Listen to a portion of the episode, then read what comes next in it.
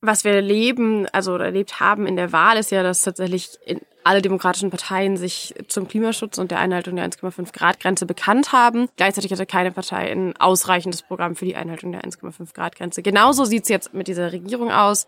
Das grundsätzliche Problem ist ja nicht, dass Klimaschutz und Wirtschaft nicht miteinander vereinbar sind, sondern die Frage, wie, wie sieht das aus? Und natürlich, wenn man nur LobbyvertreterInnen zuhört, dann sträuben die sich gegen jede Auflage. Ähm, und dann ist Wirtschaft ja vor allem auch immer bemessen irgendwie im Wachstum des Bruttoinlandsprodukts. Obwohl wir sehen, beispielsweise im Ahrtal ist das Bruttoinlandsprodukt als Folge auf die Katastrophe gestiegen, auf die Flutkatastrophe, weil plötzlich lokale ansässige Baufirmen mehr Aufträge hatten, ähm, Häuser zu reparieren und zu bauen. Und da sehen wir ja, dass ein Bruttoinlandsprodukt überhaupt nichts mit der, einem tatsächlichen Wohlstand irgendwie zu tun hat. Herzlich willkommen. Mein Name ist Daniel Fürk und ich freue mich, dass ihr heute bei einer weiteren Episode Gin Talk aus Berlin dabei seid. Ich treffe mich hier mit Carla Remzma. Sie ist wohl eine der bekanntesten Klimaschutzaktivistinnen der Nation und hierzulande einer der prominentesten Köpfe von Fridays for Future. Gerade in den vergangenen Wochen hat sie immer wieder lautstark darauf aufmerksam gemacht, dass die Klimaziele der neuen Ampelkoalition nicht ausreichen und politisch immer noch nicht genug geschieht, um die Klimakatastrophe aufzuhalten. Ich wollte von ihr wissen, warum es so schwierig zu vermitteln ist, dass die Situation ernst ist, warum die Politik immer noch nicht handelt und was geschehen muss, damit wir alle endlich aufwachen und etwas unternehmen. Bevor wir aber gleich starten, noch eine Bitte. Wenn euch Gin Talk gefällt, folgt uns bei Spotify, Apple Podcasts oder wo auch immer ihr gerne Podcasts hört und hinterlasst uns eine positive Bewertung. Jetzt aber viel Spaß beim Zuhören. Schön, dass ihr alle wieder mit dabei seid. Zwei Menschen, eiskalte Drinks und eine Menge Zeit für ein persönliches Bargespräch. Herzlich willkommen an unserem Bartresen. Herzlich willkommen zu einer neuen Folge Gin and Talk. Mach es dir gemütlich, lehn dich zurück und tauche ein in die verrucht düstere Atmosphäre unserer Studiobar.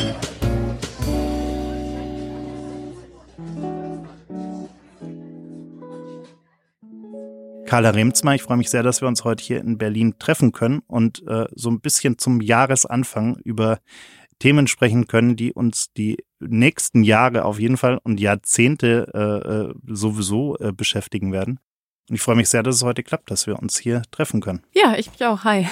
Ja, wir haben ja jetzt irgendwie so zwei Jahre äh, Pandemie-Chaos hinter uns. Äh, ich, ich weiß noch, kurz vor der Pandemie war ich in Hamburg und dann war da diese riesengroße Fridays for Future Demo und, und unzählige Menschen auf, der auf den Straßen. Und dann kam irgendwie die Pandemie so ein halbes Jahr später und äh, hat euch zumindest was die großen äh, Demos und öffentlichkeitswirksamen äh, Zusammenkünfte vieler Menschen, sagen wir es mal so, äh, so ein bisschen ausgebremst. Äh, das heißt, ihr musstet euch, euch neue Dinge überlegen und innovative äh, neue Wege überlegen, wie ihr eure Botschaft auch, auch platzieren könnt. Was euch aus meiner Sicht auch ganz gut gelungen ist. Ähm, aber wie, wie sehr hat denn die Pandemie für euch eigentlich die, die Arbeit am Ende des Tages verändert? Also natürlich spielt die Pandemie bei uns wie bei ganz, ganz vielen anderen ja, sozialen Kontexten natürlich eine große Rolle. Einerseits, weil sie natürlich ein unglaublicher Belastungsfaktor für alle Leute, die sich bei uns auch engagieren, ist. Gleichzeitig, weil, wie du gerade auch gesagt hast, wir nicht mehr einfach so große Versammlungen machen konnten, beziehungsweise nur unter bestimmten Auflagen und dementsprechend unsere Hauptaktionsform eben umdenken mussten und gucken mussten, okay, wie kann man das machen? Man musste sich mit ganz neuen Dingen auseinandersetzen, plötzlich Hygienekonzepte schreiben. Gleichzeitig natürlich aber auch, weil der Diskurs sich insofern verändert hat, als dass plötzlich natürlich Corona ein medial, öffentlich total beherrschendes Thema ist und gleichzeitig jetzt auch der Diskurs die ganze Zeit ist, ja, jetzt gibt's weniger Geld, jetzt können wir ja nicht so viel Klima machen, weil wir brauchen doch doch erstmal, die Wirtschaft muss sich erholen. Und all das hat natürlich da reingespielt in die Frage, wie machen wir irgendwie weiter, was heißt das? Aber was wir auch erlebt haben, ist, dass durch die Proteste in der Zeit vor der Corona-Pandemie Klima jetzt einen ganz anderen Stellenwert hat. Es braucht nicht mehr dauernd Hunderttausende auf den Straßen, damit Menschen über Klima reden, sondern es ist in einem öffentlichen Bewusstsein angekommen. Die Notwendigkeit, ernsthaften Klimaschutz zu betreiben, ist auch angekommen. Und das sieht man. Das sieht man im politischen Diskurs, das sieht man bei der Verabschiedung von Maßnahmen, das sieht man bei Unternehmen, die irgendwie jetzt plötzlich überall Klima draufschreiben. Wie viel dann dahinter steckt, ist nochmal eine andere Frage. Aber dass die Ausgangslage sich eben geändert hat und dass es gar nicht mehr nur die Proteste die ganze Zeit braucht, sondern eben jetzt auch die Frage, wir ins Umsetzen kommen müssen, das hat sich auf jeden Fall auch verändert.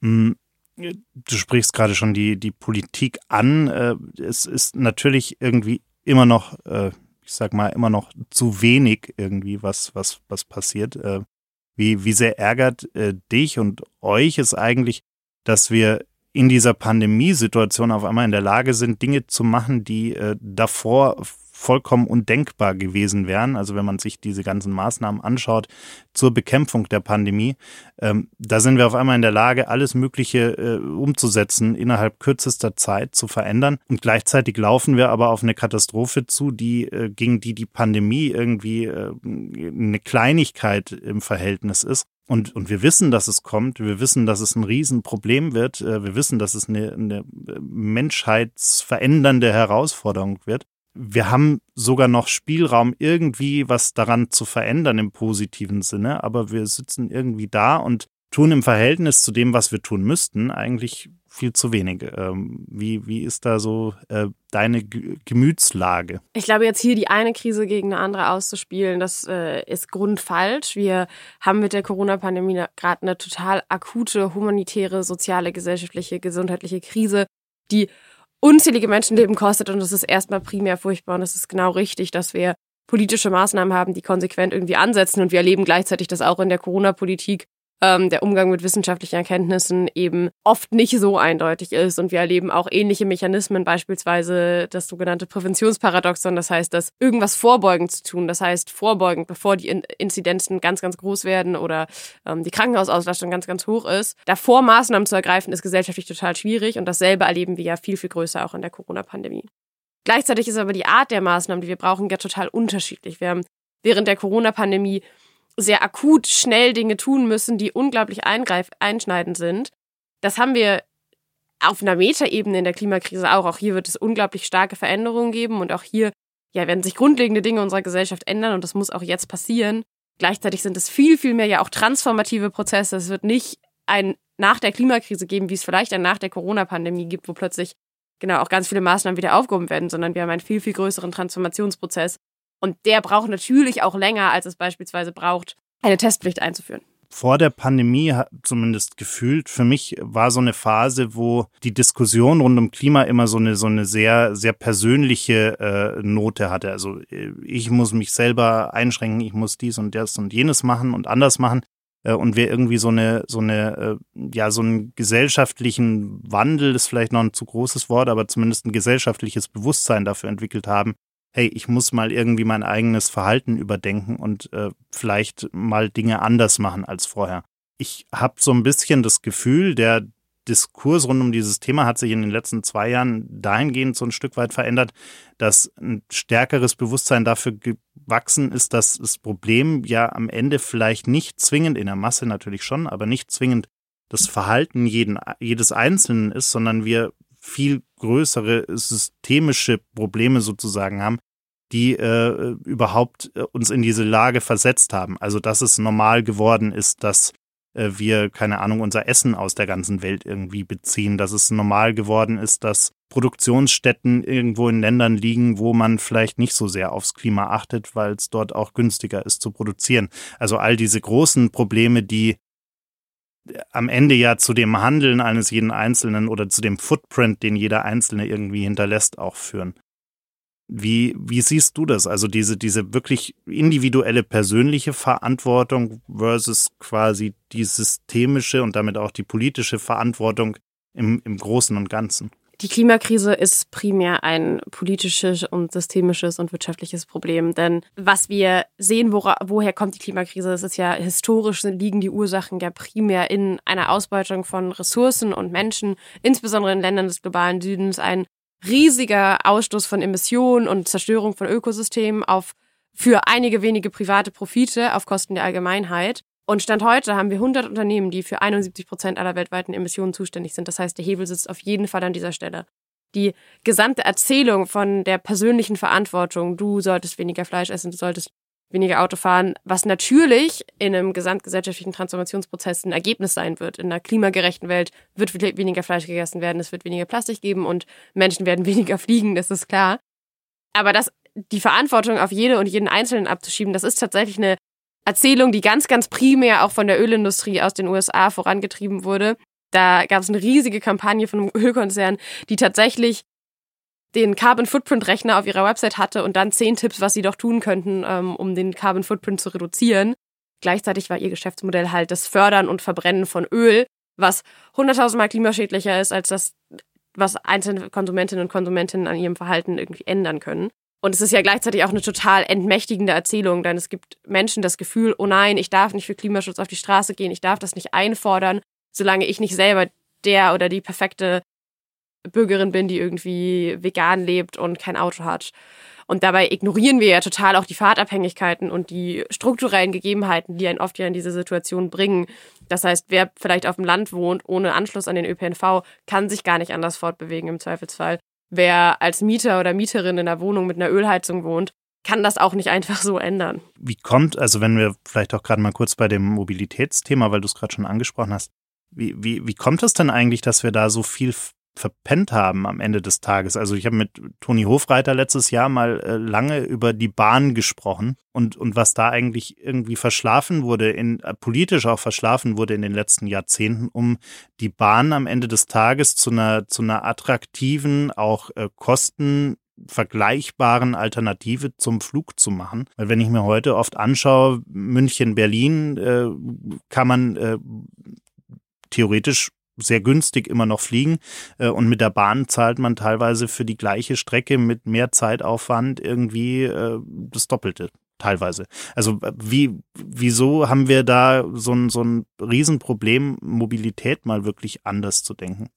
Da kommen gerade im Bereich Mobilität natürlich unglaublich viele Faktoren zusammen. Wir haben einerseits irgendwie gerade so aus so einer Nachkriegsperspektive, äh, das Auto war irgendwie erst ein Luxusgut, es wurde immer für immer mehr Leute zugänglich, ähm, war natürlich ein ganz, ganz wichtiger Bestandteil auch irgendwie von so einer deutschen Wiederaufbau-Wachstumskultur. Und dann hat sich alles rund ums Auto ausgerichtet. Unsere Städte sind einfach nur mal für Autos ausgelegt und auch irgendwie die Menge an Autobahnen ähm, und Bundesstraßennetz, die wir in Deutschland haben, ähm, zeigt eben die Priorisierung von eben Autoverkehr über einem öffentlich zugänglichen Verkehr. Also auch, dass beispielsweise eben äh, ja, Autobahnen aus Steuergeldern finanziert werden etc. Also dann Infrastruktur bereitgestellt wird, die dann jeder kostenlos nutzen kann, zeigt ja irgendwie so einen ganz, ganz starken Fokus auf eben diese individuelle Mobilität, die auch ja kulturhistorisch irgendwie so diese Symbolkraft von einer bestimmten Freiheit und sowas mit sich trägt, obwohl gleichzeitig klar ist, wer irgendwie mal im Stau gestanden hat, weiß genau, wie unfrei sich das anfühlt. Gleichzeitig sind es natürlich politische Priorisierungsfragen. Wo wird Geld reingesteckt? Wie bauen wir eine Bahn aus? Wie viel, wie viel Gelder gibt es dafür? Wie sehr sieht man es auch als Aufgabe eines Staats und seiner Daseinsvorsorge an, Mobilität bereitzustellen? Als Grundgut, was irgendwie für alle Menschen verfügbar sein sollte. Ähm, und das wurde jahrzehntelang eben nicht gemacht. Und dann natürlich eine unglaublich starke Autoindustrie und Lobby mit sehr, sehr engen Verflechtungen an wichtige Stellen dieses Landes. Also das haben wir auch in der Corona-Pandemie gesehen, wo es drei Autogipfel gab, ähm, um zu gucken, ob man nicht vielleicht doch nochmal mit einer Abwrackprämie jetzt hier diese Industrie, die wirklich, wirklich, wirklich viel Geld irgendwie hat und der, an der natürlich Arbeitsplätze hängen, aber die primär ist erstmal tatsächlich irgendwie in dieser Krise nicht die allerleidtragendsten waren, ähm, wie man die dann auch noch fördern kann. Also da kommt ganz, ganz viel zusammen und deswegen ist es ja auch nicht. Es gibt nicht die eine Lösung. Wir werden nicht, die autofreie Innenstadt wird nicht irgendwie sozusagen das Mobilitätsproblem auf dem Land lösen. Genauso wie es irgendwie Rufbusse oder sowas nicht irgendwie das Flächenproblem in Innenstädten lösen können. Ja, gerade die, die Automobilindustrie, gerade die deutsche Automobilindustrie, hat man auch immer das Gefühl, die haben irgendwie schon alle Pläne irgendwie so in der Schublade liegen. Aber rausziehen tun sie die immer erst dann, wenn es wirklich gar nicht mehr anders geht. Also wenn auf einmal, keine Ahnung, Tesla groß in den Medien ist mit irgendwie Elektroautos und es gar nicht mehr anders geht, dann fängt man auf einmal an, über elektrisch fahrende Modelle nachzudenken. Und ich dieses, also ich wir haben vor drei Jahren oder so mal eine Veranstaltung rund um Mobilität gemacht und wir hatten dann auch Leute von verschiedenen äh, Automobilkonzernen auf der Bühne und ich habe irgendwann äh, mal äh, gesagt, ich glaube, das habe ich auch einem Podcast schon mal erzählt, also, dass ich irgendwie nicht mal einen Führerschein gemacht habe, äh, weil, weil irgendwie das für mich nie so ein Thema war, also irgendwie auch mitten in der Stadt aufgewachsen ist natürlich ein Vorteil, aber dass dieses Konzept, ein, ein Auto zu verkaufen, damit es jemand anderes besitzt und individuell nutzt, einfach das unwirtschaftlichste, also allein schon wirtschaftlich völliger Schwachsinn ist äh, und, und was die Umwelt angeht natürlich auch völliger Quatsch ist, äh, weil wenn das Auto irgendwie, also ganze Produktion und dann äh, fährt man in der Früh irgendwie im Stau in die Arbeit und lässt es da den ganzen Tag stehen und dann fährt man wieder im Stau am Abend zurück. Das, das macht einfach überhaupt gar keinen Sinn. Und äh, damals meinten die dann alle so, ja, dieses Konzept Auto verkaufen, ähm, hm, ja, nee, das funktioniert ja noch alles ganz gut. Und eigentlich müsste man ja mal auf ganz andere Konzepte kommen. Also eigentlich müsste man ja sagen, wie kann ich denn äh, Mobilität als Konzept sehen, und wie kann ich Leute von A nach B bringen, wo sie hin müssen, ohne dass ich dabei die Straßen maximal verstopfe, weil jeder alleine in seinem äh, Viersitzer sitzt und äh, es schneller hinbekomme, vielleicht auch noch umweltfreundlicher hinbekomme und äh, irgendwie die Infrastruktur besser nutze. Also wir, wir machen irgendwie, und das ist ja nicht nur die Automobilbranche, sondern auch alle anderen Branchen in meiner Wahrnehmung, wir machen immer nur dann was in immer nur dann Minischritte in die richtige Richtung, wenn wir irgendwie gar nicht mehr anders können, oder? Ja, das ist ja, glaube ich, das äh, Problem mit Aktivistinnen und Aktivisten, wie ich, äh, ja, tagtäglich zu kämpfen, wenn man sich anguckt. Wir wissen seit Jahrzehnten von der Existenz der Klimakrise und was daran schuld ist auch und welche Konzepte irgendwie sozusagen grundsätzlich funktional wären. Wir, 2015 wurde sich auf das Pariser Klimaabkommen geeinigt, nachdem auch schon über 20 Jahre vorher wir auch andere internationale Abkommen hatten zur Eindämmung der Klimakrise und dass darauf erst reagiert wurde mit irgendwie einem Aufkommen einer großen Klimabewegung und allem. Das, ja, also sehen wir ja auch überall als Aktivistinnen und Aktivisten. Äh, du als Aktivistin musst doch eigentlich auch an die Decke gehen, wenn du irgendwie diese Klimagipfel dann verfolgst und du dir denkst, hey, es ist absolut offensichtlich und da sitzt ein ganzer Raum voll mit bestens informierten Leuten, die genau wissen, was sie eigentlich tun müssten. Äh, und dann ist dieser Gipfel zu Ende und dann, ja, hat man vielleicht hier einen Kompromiss gefunden und da irgendwie sich in die Hand versprochen, dass man irgendwie was ändert. Und so, so richtig voran ist dann aber am Ende wieder nichts gegangen. Also das muss, muss doch jemanden wie dich eigentlich wahnsinnig machen, oder? Also, ich glaube, es ist total die Frage der Herangehensweise, irgendwie, wie sehr man einen das auch noch mitnimmt und wie sehr man schon von vornherein irgendwie auch erwartet, wird da jetzt was rauskommen. Gerade diese internationalen Klimagipfel, die ja auch bekannt sind. Was wirklich erschreckend ist, ist gerade also nicht nur die Frage, was ist der Outcome, sondern auch der Umgang mit einer Zivilgesellschaft, mit von der Klimakrise betroffenen Personen. Das haben wir gerade erst bei der Klimakonferenz in Glasgow erlebt, wo Aktivistinnen eben keine Akkreditierung bekommen haben, ähm, keine Visa, gerade aus Ländern des globalen Südens, obwohl dort die Folgen der Klimakrise am allerpräsentesten sind. Und eben die Stimmen derjenigen, die am meisten unter der Klimakrise leiden, die am allerwenigsten dazu beigetragen haben und ganz, ganz wenig auch zu ihrer Eindämmung leisten können, weil einfach die, die Länder, über die wir sprechen, viel, viel, viel weniger CO2 ausstoßen, dass die nicht vor Ort sind, dass deren Stimmen kaum repräsentiert sind oder wenn sie da sind, sehr wenig gehört werden. Das ist eigentlich das Erschreckendste. Wie denkst du eigentlich, dass wir Gesellschaft am Ende, gesellschaftlich am Ende des Tages damit umgehen werden, wenn wir aus äh, besonders betroffenen Ländern, äh, die einfach äh, durch den Klimawandel äh, nicht mehr sinnvoll bewohnbar sein werden, wenn wir jetzt nicht radikal irgendwie was ändern und es irgendwie noch, noch, doch noch irgendwie hinbiegen. Aber es ist ja irgendwie erwartbar, dass, dass viele Regionen dieser Welt einfach nicht mehr bewohnbar sein werden, weil sie entweder unter Wasser stehen äh, oder einfach äh, so heiß und trocken sein werden, dass äh, Leben dort nicht mehr attraktiv sein wird. Das heißt, diese Menschen, die heute dort leben und ihre Lebensräume haben, werden irgendwo hin wollen äh, müssen. Äh, oder wenn sie, also wenn sie weiterleben möchten, müssen sie woanders hin. Und wir werden äh, Klimaflüchtlingsströme, wenn man so dieses Wort äh, quasi benutzen möchte, haben.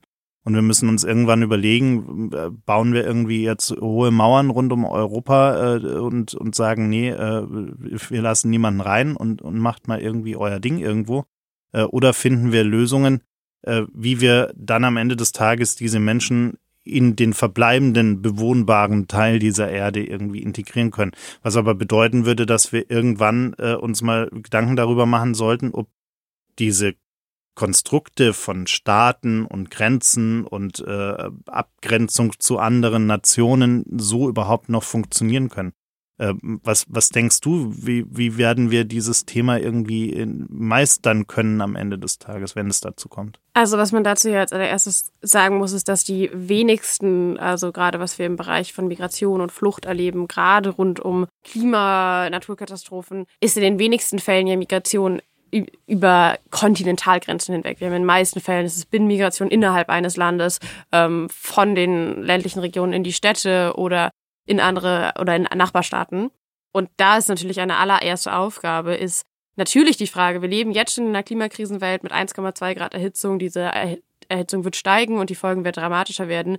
Wir müssen Gelder haben, wie wir uns die, an die Folgen der Klimakrise anpassen. Und vor allem müssen da die Staaten des globalen Nordens, die eben die Hauptverantwortung für die Klimakrise tragen, massiv die Länder im globalen Süden finanziell unterstützen. Die äh, internationale Staatengemeinschaft hat es wieder nicht geschafft, jetzt auf der Klimakonferenz in äh, Glasgow ihrem Versprechen, jedes Jahr 100 Milliarden Dollar bereitzustellen in so einem Klimafolgenanpassungsfonds.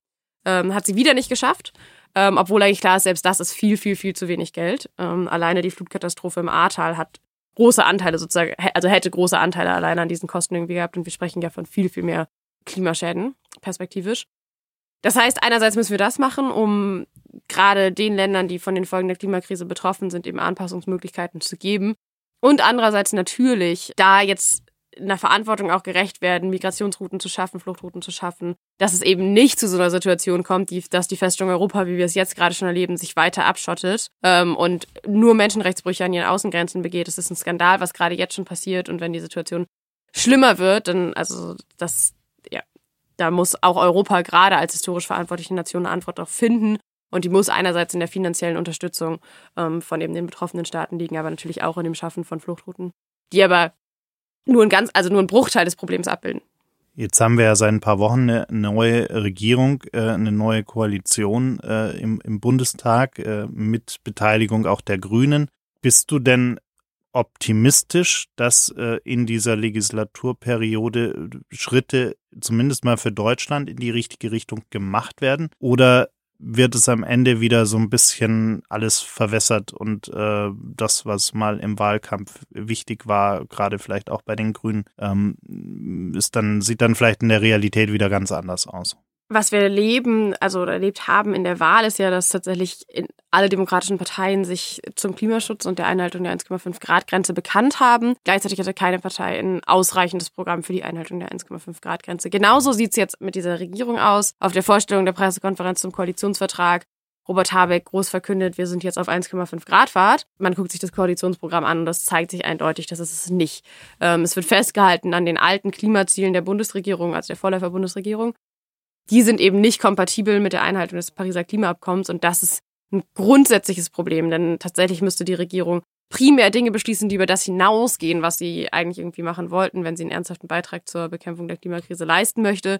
Ähm, und sie muss vor allen Dingen auch eine sozial gerechte Antwort darauf finden, okay, wie können wir diese Transformation tatsächlich gestalten und nicht nur einzelne Kleinstmaßnahmen vorantreiben. Also ist es am Ende des Tages auch äh, immer so ein bisschen ähm, ja Wahlkampf, Werbung, Parolen und äh, viel viel heiße Luft am Ende des Tages, weil vielleicht auch ich würde es jetzt mal so ein Stück weit unterstellen wollen, Politiker auch wissen, dass wenn sie denn jetzt wirklich mal sagen würden, wir greifen radikal durch, äh, sie dann letzten Endes auch an der Wirtschaft scheitern würden?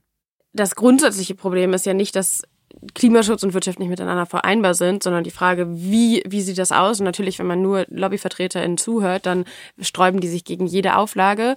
Ähm, und dann ist Wirtschaft ja vor allem auch immer bemessen irgendwie im Wachstum des Bruttoinlandsprodukts. Obwohl wir sehen, beispielsweise im Ahrtal ist das Bruttoinlandsprodukt als Folge auf die Katastrophe gestiegen, auf die Flutkatastrophe, weil plötzlich lokale ansässige Baufirmen mehr Aufträge hatten, ähm, Häuser zu reparieren und zu bauen. Und da sehen wir ja, dass ein Bruttoinlandsprodukt überhaupt nichts mit der, einem tatsächlichen Wohlstand irgendwie zu tun hat. Aber natürlich, wenn die Regierung sich nicht traut, tatsächlich sozusagen diese Schritte zu gehen, dann werden wir es nicht schaffen, einen Schritt in Richtung Einhaltung der 1,5 Grad Grenze zu schaffen. Und davon sind wir gerade jetzt noch relativ weit entfernt, auch wenn man die Regierungsarbeit bisher kaum beurteilen kann, dann ist es bisher ja noch nicht viel passiert. Die Zeichen stehen allerdings darauf, dass es ein bisschen weitergehen wird wie bisher, wenn auch irgendwie mit ein bisschen grüneren Anstrich. Heute hat Robert Habeck ähm, vorgestellt, dass er ein Klimasofortprogramm veröffentlichen möchte. Das Programm ist ungefähr darauf ausgelegt, die äh, Ziele im Bereich der Energiewende einzuhalten, die die Große Koalition vorher schon gesteckt hat, die lange nicht ausreichend sind für die Einhaltung der 1,5 Grad Grenze. Es wird sich aber groß überall Klimasofortprogramm raufgeschrieben, jetzt getan, okay, die Regierung, das ist jetzt, jetzt eine echte Klimaregierung. Gleichzeitig wird festgehalten an Gas als Brückentechnologie.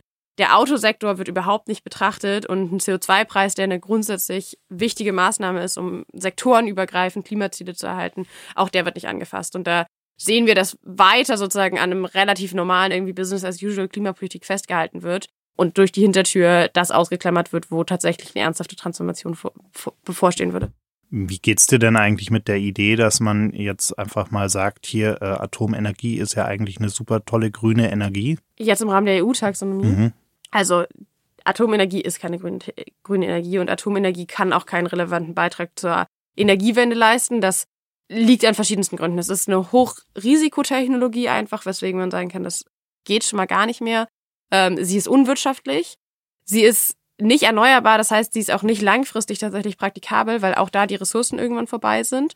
Ähm, und gerade in Deutschland haben wir die Situation, dass es überhaupt gar keinen Platz mehr quasi für Atom in der Energiewende gibt, denn die Kraftwerke, die noch laufen, da die Laufzeiten zu verlängern, ist fast nicht möglich. Auch die Betreiber wollen das nicht. Neue Kraftwerke zu bauen, dauert Jahrzehnte. Eine Zeit, ein Zeitraum, in dem wir tatsächlich schon den kompletten Umstieg auf Erneuerbare schaffen können und auch schaffen müssen, wenn wir es ernst meinen mit der Eindämmung der Klimakrise. Und dementsprechend ist für Atomenergie im Rahmen einer Energiewende hin zu Erneuerbaren einfach kein Platz. Gerade auch, weil es ja eine sehr zentrale Energieversorgung bedeutet, mit großen Kraftwerken an wenigen Punkten, wo aber eine ernsthafte Energiewende viel, viel dezentraler gestaltet werden muss. Jetzt sind wir ja auch in einem Land hier, in dem äh, Bürokratie ein, ein Riesen, eine Riesenbremse ist für so ziemlich jeden Wandel. Äh, mich mal irgendwann damit beschäftigt, wie lang eigentlich so ein, so ein Genehmigungsprozess äh, dauert und, und wie viel da dranhängt, bis man irgendwie mal ein Windkraftwerk irgendwo hinbauen kann. Das sind äh, Jahre, die da ins Land ziehen, bis mal irgendwo da was Neues gebaut werden darf überhaupt. Bräuchten wir nicht erstmal so, eine, so ein Entbürokratisierungsprogramm, um, um äh, Klimaschutz überhaupt politisch auch irgendwie möglich zu machen? Natürlich, Klimaschutz muss ja schneller gehen, es muss Priorität haben und darf nicht an irgendwelchen Antragsverfahren scheitern. Und das ist eine Aufgabe, die geht eindeutig in Richtung Politik, da für die Umsetzung zu sorgen, dass tatsächlich die Klimakrise mit der Dringlichkeit auch behandelt werden kann, rein politisch gesehen, wie es wissenschaftlich notwendig ist.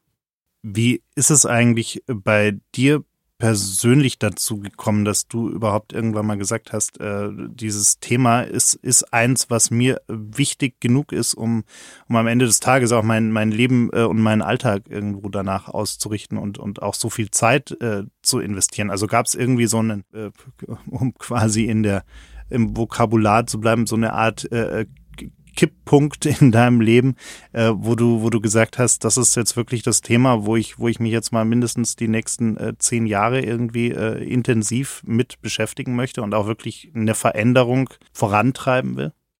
Also ich glaube, es gab nicht den einen Moment, so Klima war, hat mich auf jeden Fall schon vorher interessiert und war relevant auch irgendwie politisch. Ich war aktivistisch aktiv, auch vor Fridays for Future, wenn natürlich auch in einem ganz anderen Umfang. Hab in Münster studiert, äh, da tatsächlich das erste Mal dann auch einen Tagebau gesehen, einen Tagebau Hambach, ähm, nahe des Hambacher Forsts, den, das viele ja mitbekommen haben, rund um die Proteste auch dort. Und das erste Mal irgendwie so gedacht, so okay, wenn Leute sagen, sie beuten den Planeten aus, fand ich immer ein bisschen pathetisch da zum ersten Mal gedacht, so, okay, es ist wirklich so krass, es ist dieses Loch, es geht 300 Meter nach unten, da sind diese riesen Bagger, alleine das Schaufelrad ist irgendwie so hoch wie so ein fünf-, sechsstöckiges Haus und man sieht das Ende von diesem Tagebau gar nicht und das alles für einen Energieträger, wo klar ist, da hätten wir besser gestern als heute mit aufhören sollen. Das war auf jeden Fall irgendwie so ein Moment, wo ich dachte, okay, ist vielleicht alles doch noch krasser und dann ja, kam Greta, hat äh, gestreikt, war auf der Klimakonferenz in Katowice und plötzlich gab es Leute, die haben Schulstreiks organisiert und ich war dabei. Und dann ist das eine zum anderen gekommen.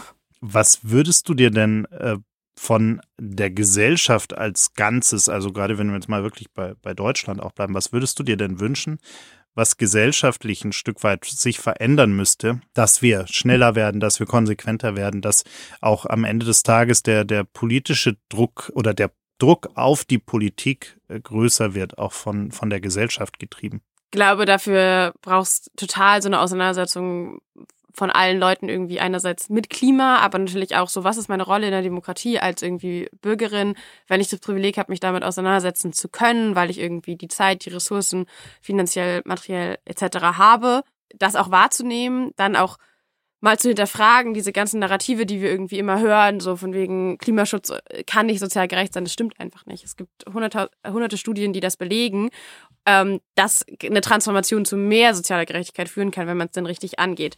Dass wir als Gesellschaft irgendwie zusammenkommen und nicht, uns nicht mehr so als vereinzelte Individuen, sondern irgendwo als Kollektiv und als große Gemeinschaft begreifen, die auch anfängt, gemeinsam Sachen zu machen. Und das kann irgendwie in der Hausgemeinschaft anfangen und das kann irgendwie am Ende sozusagen ja, die globale Frage danach, hey, wie kann es eigentlich irgendwie sein, dass wir unseren Lebensstandard hier aufbauen auf der Ausbeutung von irgendwie Menschen im globalen Süden, ähm, da dafür sorgen, dass die Ökosysteme zerstört werden, Tiere sterben, Menschen Hunger leiden, da sozusagen wieder ein kollektiveres Bewusstsein auch für die eigene Handlungsmacht, die dann kommt, wenn man politisch agiert und nicht einfach sich irgendwie zurückzieht.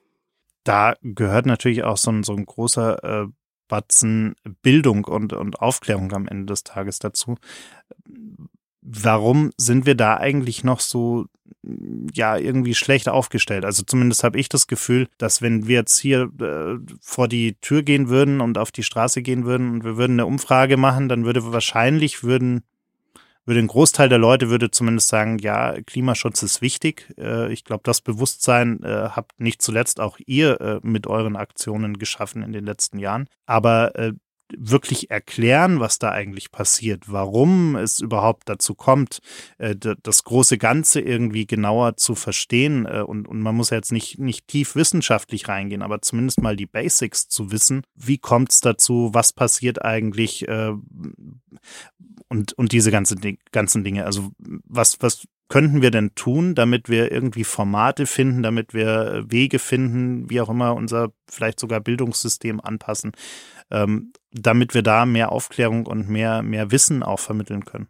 Das ist natürlich unglaublich vielschichtig. Also so, es bedeutet auf allen Ebenen ja eine andere Auseinandersetzung mit Fragen irgendwie von Klima, aber die Klima ist ja auch ein so umfassendes Thema, es ragt ja in alle Bereiche der Gesellschaft rein.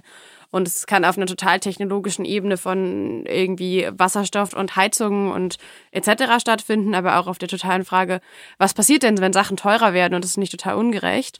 Ähm, bis hin zu, okay, und was ist dann aber irgendwie, keine Ahnung, kann ich noch Balkonpflanzen haben?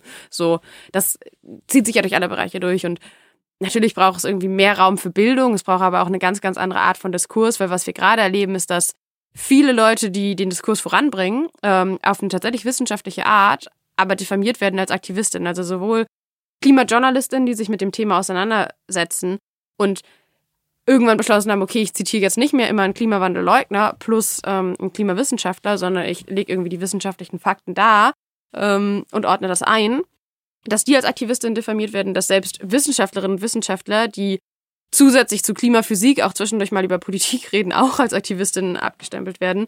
Das ist ein fundamentales Problem und da muss sich der Diskurs auf jeden Fall auch insgesamt ändern. Das, was gerade gesellschaftlich passiert, ist ja nicht nur wegen Klima, sondern auch mit der Pandemie, ist ja irgendwie auch eine, eine, eine spannende Entwicklung, die wir äh, da in dieser Nachkriegszeit ging es ja immer irgendwie bergauf. Äh, die Wirtschaft äh, ist gewachsen, es, es lief irgendwie alles toll, wir haben neue Technologien bekommen, es, der technologische Wandel wurde immer schneller, der Wohlstand wurde immer größer. Ähm, wir, wir haben uns irgendwie so hinaufgesteigert bis in die ja, 2000er Jahre und, und, und dann auch die, die 10er Jahre, in denen gefühlt alles möglich war. Also jeder hatte äh, in der westlichen Welt äh, einen gewissen Wohlstand. Äh, jetzt natürlich auch Fälle, die keinen Wohlstand haben, aber so gesamtgesellschaftlich gesehen hatten wir einen, einen sehr hohen Wohlst ein sehr hohes Wohlstandsniveau. Äh, wir hatten äh, eigentlich alles, was man sich an Freiheit vorstellen konnte. Ähm, und wir sind so ein bisschen, wir haben uns sehr daran gewöhnt, dass irgendwie alles möglich ist und es keine Grenzen äh, gibt. Und dann kam auf einmal äh, die Diskussion mit dem Klima auf, dann kam die Pandemie ähm, und äh, wir kamen in eine Situation, wo jeder Einzelne auf einmal irgendwie die Grenzen seiner eigenen Freiheit äh, in, in der Verantwortung für äh, die Welt, für andere Menschen, für die Bevölkerung und so weiter wiederentdeckt hat, sage ich jetzt mal. Also äh, wir, wir kommen quasi in, in, in eine Zeit rein oder sind in einer Zeit drin, wo wir aus einer Periode der maximalen Freiheit kommen und wir jetzt auf einmal in so eine äh, neue äh, Zeit kommen der, der bewussten Verantwortung äh, und, und, und dadurch auch äh, vielleicht ähm, eine, eine Verhaltensänderung, äh, auch für am Ende vielleicht auch jeden Einzelnen, aber eben auch für die Gesellschaft an sich, für die Wirtschaft und alles, was irgendwie dranhängt. Ist das vielleicht auch so ein bisschen die Herausforderung, dass wir die Menschen aus diesem äh, alles ist möglich denken und warum soll ich mich denn einschränken? Äh, ich kann ja machen, was ich will, herausziehen müssen. Ähm, und, und damit meine ich jetzt bewusst nicht, nicht jedes, jeden individuellen Menschen, sondern wirklich auch eine Gesellschaft an sich. Also ist das vielleicht so ein bisschen die, die Challenge auch? Ich glaube, es ist eine Herausforderung, die stellt sich aber nicht nur aufgrund der Klimakrise. Das ist ja die Grunderzählung, wo das herkommt, ist ja diese total neoliberale, jeder kann es irgendwie schaffen, wenn er oder sie sich nur doll genug anstrengt.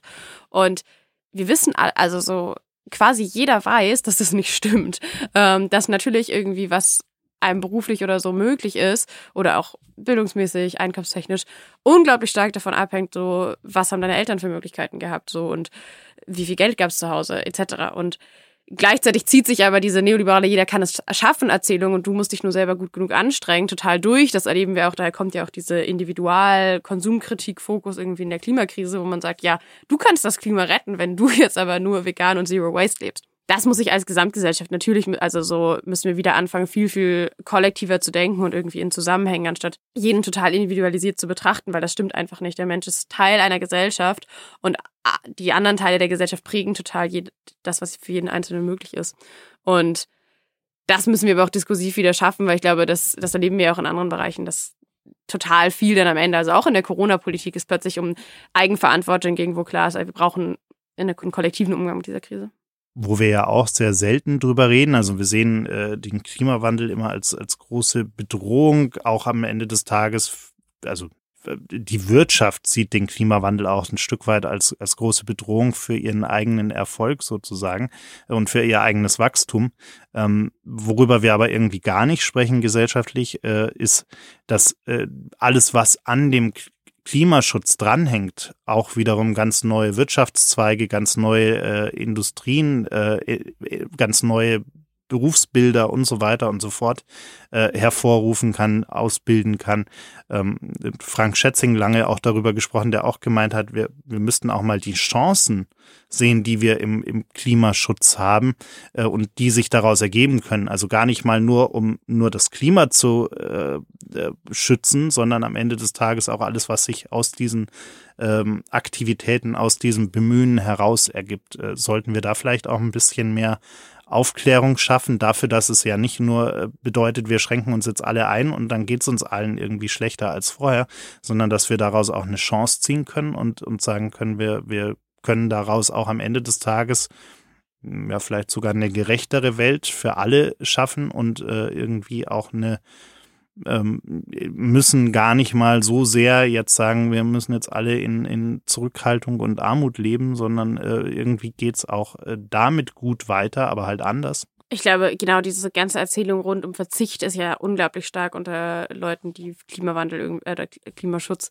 verlangsamen oder verhindern wollen, weil sie eben sagen, ja, ist alles Verzicht und diese Ideologie ich glaube, wir dürfen nicht verklären, dass sozusagen es nicht irgendwie jetzt nur ist, ja, und dann werden alle tolle neue andere Jobs bei den Windrädern bekommen, sondern es werden große Herausforderungen auch teilweise sein und es wird natürlich Menschen geben, die auch einige der Maßnahmen irgendwie doof finden. Aber das ist auch Teil einer Demokratie und vor allen Dingen geht es hier um Krisenprävention, wo die Krise, die wir damit verhindern, enorm viel fatalere Folgen hat als alles, was wir irgendwie tun, um, um sie zu verhindern.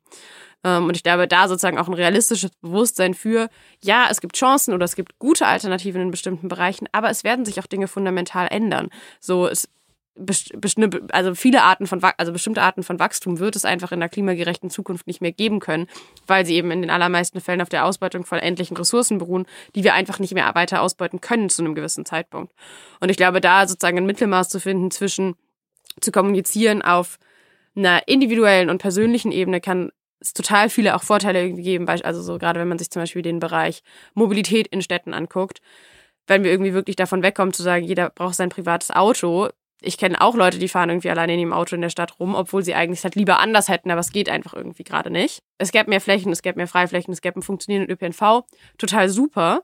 Ähm, Gleichzeitig wird sich aber natürlich auch irgendwie für gerade Unternehmen, manche Geschäftsmodelle werden, wird es in der klimagerechten Zukunft einfach nicht geben. Ein Konzern wie RWE, der einerseits riesige Anteile des deutschen Strommarkts beherrscht und andererseits vor allem ähm, auf fossile Technologien setzt, dessen Geschäftsmodell hat einfach keine Zukunft mehr und das muss man auch ganz realistisch sagen. Jetzt ist Klimaschutz ja eine Menschheitsaufgabe und, und eine globale Aufgabe. Wie, wie gehen wir denn damit um, dass es Länder auf diesem Planeten gibt, äh, für die dieses Thema äh, gefühlt überhaupt keine Relevanz hat äh, und die einfach ihr Ding durchziehen ähm, und, und einfach keine Rücksicht nehmen darauf, dass wir uns alle irgendwie mal verändern sollten und wir dann als kleines Deutschland im Verhältnis irgendwie dastehen und, und vielleicht irgendwann mal alles richtig machen, aber dann halt irgendwie ein großes China daneben steht äh, und äh, das zigfache von dem äh, in die Luft hinausbläst, äh, was, was all die anderen auf der Welt machen. Wir haben wenn wir uns angucken, international, es gibt Klimaschutzabkommen, das beispielsweise das Pariser Klimaschutzabkommen, davon ist auch China Teil und so, da hat sich die internationale Staatengemeinschaft geeinigt darauf, dass wir die Klimakrise eben auf 1,5 Grad begrenzen und das ist primär auch die Verantwortung unter anderem der historisch großen Emittenten und Deutschland ist das Land, was insgesamt weltweit, wenn man sich die Geschichte anguckt, ähm, die sechstmeisten Emissionen ausgestoßen hat. Das heißt, unglaublich viel, gerade für ein Land, was nur ein Prozent der Weltbevölkerung, in dem nur ein Prozent der Weltbevölkerung wohnt.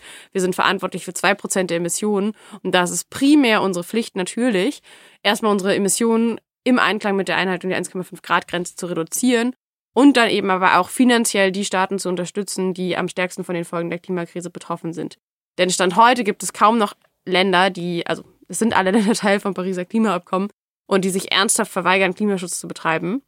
Natürlich geht das, ist es an vielen Stellen unzureichend, genauso wie in Deutschland. Das kann aber keine Ausrede dafür sein, es nicht zu machen, sondern viel, viel mehr als ein großer Industriestaat ist es auch die Verantwortung von einem Land wie Deutschland voranzugehen, alleine auch um den Vertrauensaufbau mit Ländern im globalen Süden, die am stärksten von den Folgen der Klimakrise betroffen sind, überhaupt möglich zu machen. Denn da erleben wir gerade, dass diese Staaten kaum noch eine Gesprächsbasis sehen, eben mit Vertreterinnen aus Deutschland, weil sie sagen so, warum denn? Ihr habt irgendwie die letzten Jahrhunderte dafür gesorgt, dass unsere Lebensgrundlagen hier zerstört werden und jetzt macht ihr ein bisschen Shishi, aber auch meins nicht ernst. Müssten wir aber im Zuge dieser Verantwortung nicht auch es hinbekommen, dass wir ähm, Abhängigkeiten von, von Ländern äh, loswerden, die sich eben nicht an, an, an diese Abkommen halten, die vielleicht sich nicht ausreichend engagieren, dass wir davon äh, im ersten Schritt mal unabhängig werden, auch wirtschaftlich ein Stück weit unabhängig werden, um dann auch wirklich rote Linien ziehen zu können und zu sagen, äh, hier Leute, entweder ihr, ihr ändert jetzt auch was und tragt zu dieser globalen Aufgabe bei, ähm, oder, oder wir kommen halt am Ende des Tages nicht mehr, nicht mehr miteinander ins Geschäft und, und können ja auch dann über den Weg einen gewissen Druck ausüben. Das kann sicherlich eines der Mittel sein. Ähm, das ist aber sozusagen eine Frage von irgendwie internationaler Klimadiplomatie, die gerade also so unglaublich komplexes Themenfeld, wo ganz, ganz viele Sachen zusammenkommen. Wie genau das aussehen kann, hängt ja dann auch wieder von Land zu Land und von Wirtschaftsbeziehung zu Wirtschaftsbeziehung ab. Aber natürlich ist es auch eine Aufgabe, sozusagen dafür zu sorgen, dass es ein Verantwortungsbewusstsein in der internationalen Staatengemeinschaft gibt. Damit kann Deutschland sich aber keinesfalls aus seiner riesigen Verantwortung rausreden, denn bis heute baut eben der Wohlstand in Deutschland auf, auf der Ausbeutung von anderen Ländern. Und da jetzt zu sagen, es müssen jetzt erstmal die anderen anfangen, das ist einfach grundfalsch und verdreht total, wer eigentlich Ursache, äh, Verursacher ist. Genau, nee, mir ging es auch gar nicht so sehr um die Reihenfolge, sondern das auch ein Stück weit mitzudenken und, und, und zu sagen, äh, zum einen, ja, äh, wir, wir machen unsere Hausaufgaben im eigenen Land natürlich, aber wir äh, üben auch den Druck auf andere aus, dass sie, dass sie mitziehen und dass sie eben auch äh, Teil des, dieser, dieser globalen Aufgabe sind und nicht einfach nur äh, egoistisch ähm, weitermachen wie bisher. Was würdest du dir denn ganz konkret wünschen? Ähm, du hast vorhin schon dieses, dieses Klima-Sofortprogramm angesprochen.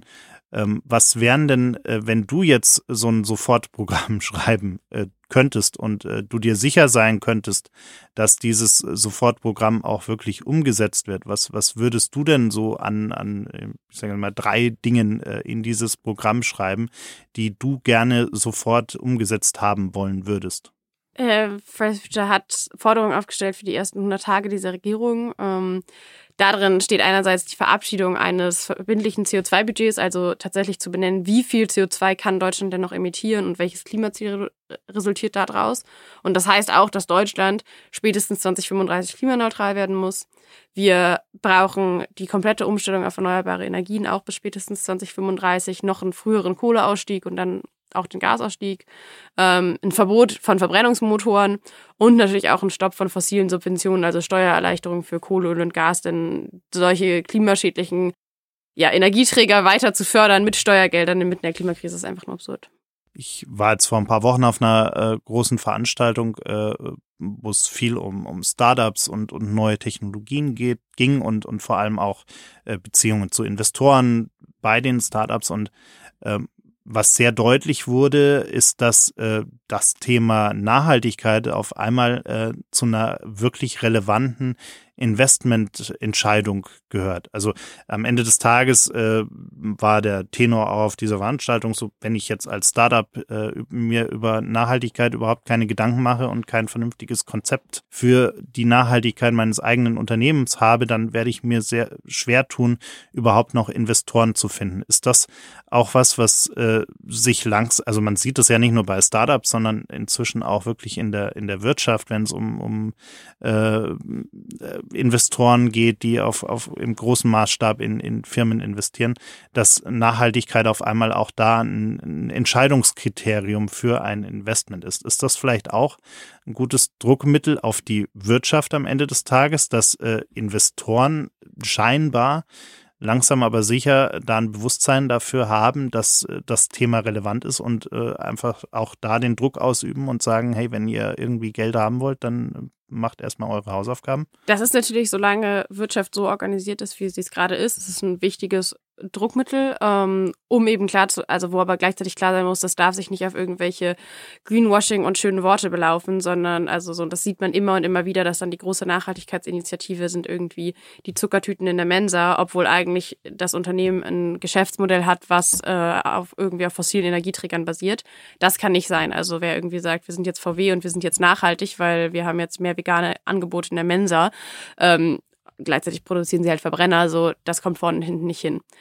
Gleichzeitig müssen wir aber perspektivisch uns ja fragen, wie kann es eigentlich sein, dass ähm, Investorinnen und Investoren, die viel Geld aus welchen Gründen auch immer haben, faktisch über die Organisation unserer Gesellschaft entscheiden und darüber entscheiden, ob wir Klimaziele einhalten oder nicht. Und muss das nicht viel demokratischer organisiert sein? Das muss aus der, da müssen Vorgaben aus der Politik kommen und es darf sich nicht eben irgendwie einfach so am Markt regeln, vielleicht oder vielleicht auch nicht, weil Investoren können sich eben auch einen anderen Tag umentscheiden, wenn sich plötzlich für sie herausstellt, okay, Nachhaltigkeit ist nicht mehr ein Wirtschaftlichkeitskriterium.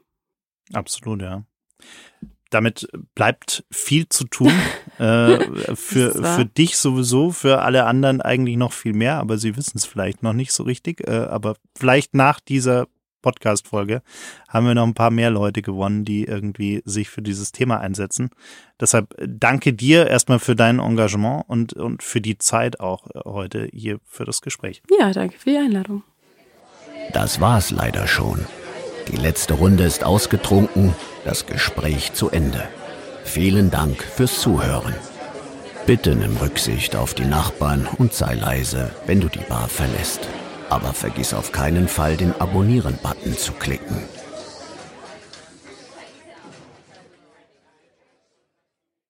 Gin and Talk ist ein Podcast von 48 Forward, produziert in den 48 Forward Studios in München.